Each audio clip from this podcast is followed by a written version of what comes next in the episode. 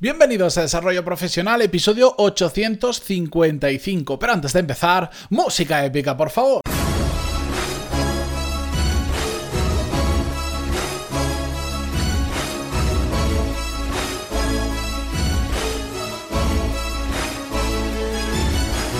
Muy buenos días a todos, soy Matías Pantaloni y esto es Desarrollo Profesional, el podcast donde hablamos sobre todas las técnicas, habilidades, estrategias y trucos necesarios para mejorar cada día en nuestro trabajo. Hoy eh, voy a traeros un episodio que hace mucho que no traía porque voy a hablar de una herramienta y realmente me he puesto a buscar entre pues los 854 episodios anteriores cuándo fue la última vez que había traído una herramienta al podcast y realmente ha pasado muchísimo tiempo. La traigo porque no solo os lo dije eh, hace en los últimos episodios sobre cómo generar eh, oportunidades profesionales, no recuerdo si fue en el 854 en el de ayer o en el 852 porque ya estoy perdiendo la cabeza de tanto episodio que grabo, os dije que utilizaba una herramienta que se llama eh, miro.com y que os iba a hablar de ella, así que aquí os traigo el episodio. Antes de todo eso, mm, os hago varias anotaciones o pongo un poquito en contexto. A pesar de que os vaya a hablar hoy de una herramienta, lo hago porque eh, tiene mucha relevancia hoy en día en el trabajo y la utilizo muchísimo, paso muchas horas delante de esa herramienta por los beneficios que me da, pero sigo pensando en que tenemos que utilizar las menos herramientas posibles. Y Miro, yo sé que es una herramienta que ahora estoy utilizando más, que igual dentro de un tiempo no sigo utilizando, porque al final yo ya he hecho esta reflexión en más de una ocasión, pero la herramienta nos tiene que ayudar a conseguir un objetivo y no nos tenemos que nosotros volver esclavos de las herramientas. Y esto lo digo porque en muchas ocasiones hay un montón de gente que cuando menciono ahora miro.com, cuando hablo de Google Calendar, de Gmail, de lo que sea, Siempre hay alguien que me escribe y dice, no, pero es que yo utilizo tal, que además hace esto, esto y esto, es mejor porque tal cual. El otro día con Calendly, que utilizo para agendar reuniones, em, también me pasó. Se lo pasé a un amigo y me dice, no, yo utilizo esta que además hace tal, tal, tal. Me da igual en el sentido en que si la herramienta hace lo que yo necesito, no voy a saltar a investigar otra salvo que necesite funciones nuevas de verdad. Porque el mundo de las herramientas en Internet es extraordinariamente amplio y nos podemos perder entre tanta herramienta y sobre todo perder el objetivo de lo que nosotros queremos conseguir porque al final cada herramienta que metes tienes que por más fácil que sea aprender a usarla integrarla con otras herramientas. Yo al final me he ido creando mi ecosistema donde están muy conectadas todas y cada salto que voy a una herramienta nueva tengo que volver a integrar tengo que volver a aprender cómo funciona tengo que configurarlo. Por eso yo siempre intento utilizar las menos herramientas posibles y también es el motivo por el que no hable tanto de herramientas en el podcast, porque realmente no utilizo tantas, probablemente utilice más que la media por el tipo de negocio, el sector en el que estoy, pero intento siempre contenerlo y que sean las menos posibles. En ocasiones especiales sí que voy integrando a medida que tengo otras necesidades diferentes, como me pasa ahora, y he integrado una herramienta como es Miro. Por cierto, se escribe tal cual, miro.com. ¿De acuerdo? En las notas del programa os voy a poner incluso alguna captura de pantalla de cómo la utilizo yo, etcétera, etcétera.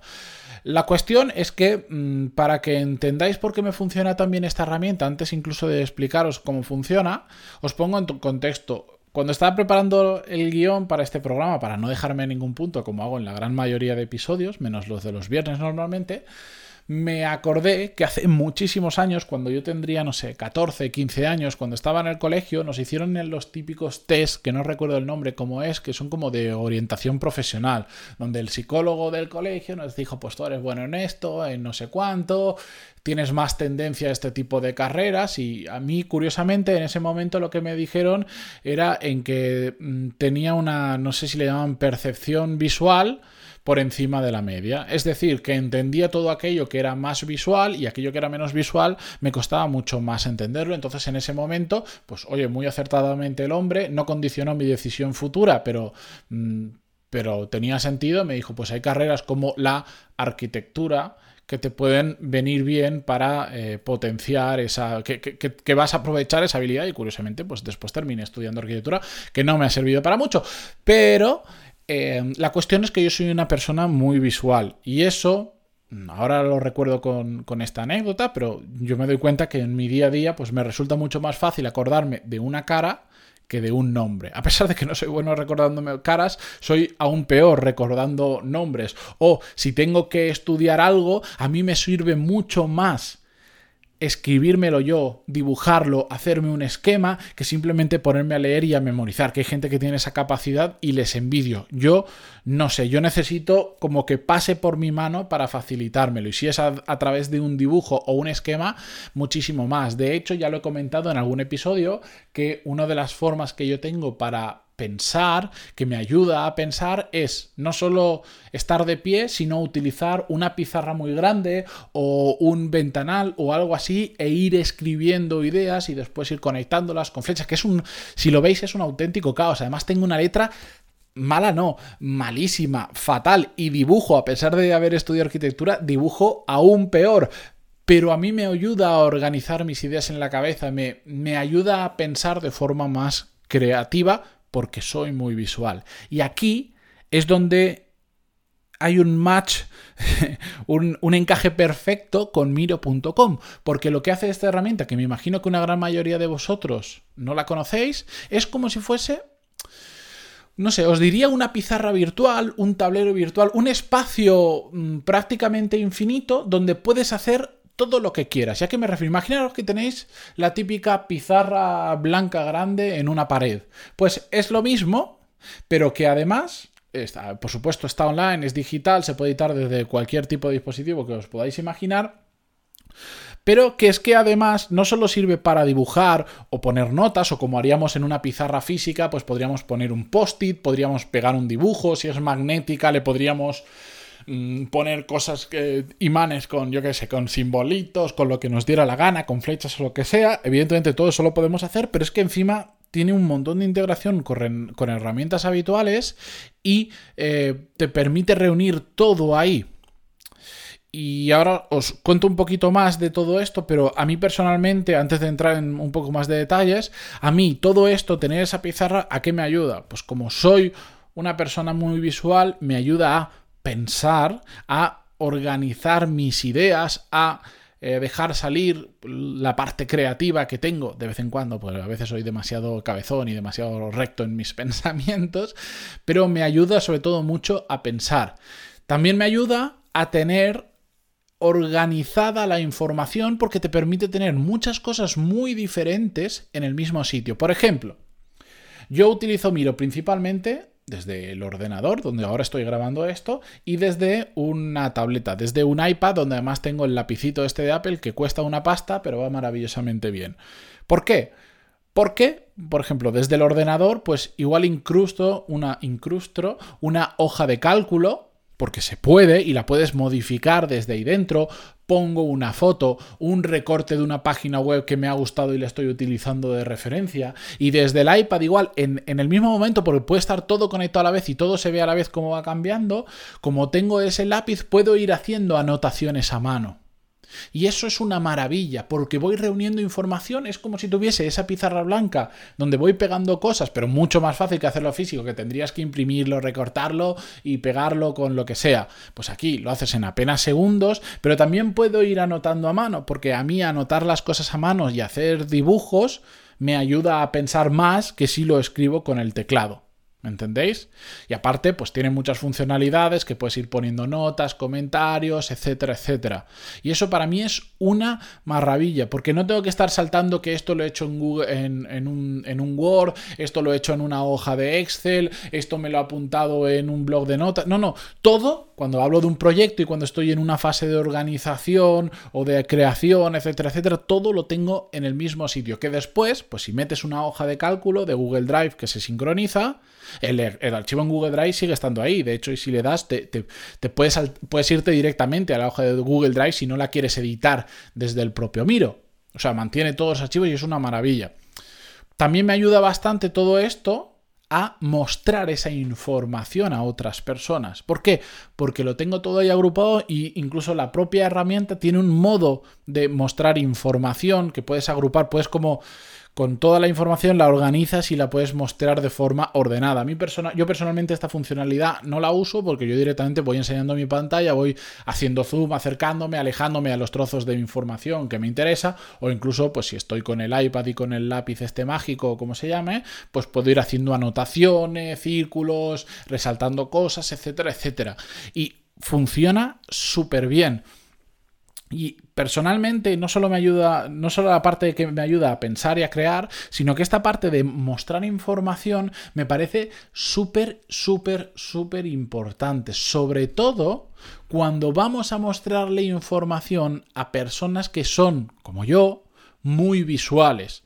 Mañana, el episodio que, que, vais a escuchar mañana, va un poco sobre esto, sobre cómo eh, aprender a entender a la persona que hay del otro lado para darle la información de la manera que esa persona esté más receptiva o la entienda mejor. Y está muy relacionado con esto. Cuando yo sé que voy a presentar, voy a contar o a presentar un proyecto a alguien y sé que esa persona que hay ahí es muy visual porque mm, se reconocen, porque yo soy de esos, por ejemplo, pues utilizo miro.com para mostrar esa información, porque sé que me va a facilitar mucho vender el proyecto, entre comillas, o que entiendan la información que yo les quiero transmitir.